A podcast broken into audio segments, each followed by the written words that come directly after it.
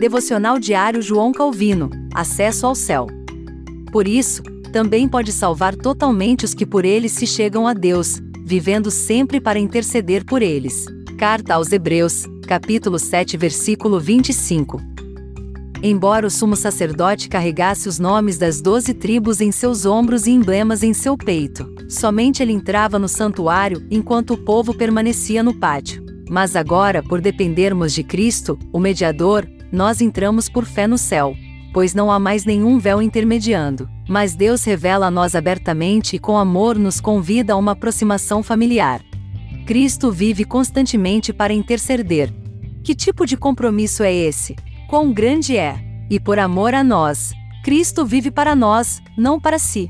O fato de que foi recebido em uma bendita imortalidade para reinar no céu, ocorreu, o apóstolo declara, por amor a nós.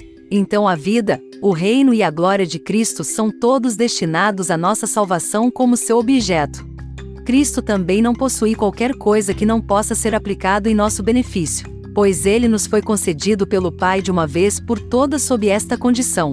Tudo que pertence a ele deve ser nosso. Ele, ao mesmo tempo, nos ensina, por meio do que Cristo está fazendo, que ele está executando seu ofício como sacerdote pois é concernente a um sacerdote interceder pelo povo para que obtenham favor de Deus. Isso é o que Cristo faz constantemente, pois para este propósito ele ressuscitou dos mortos.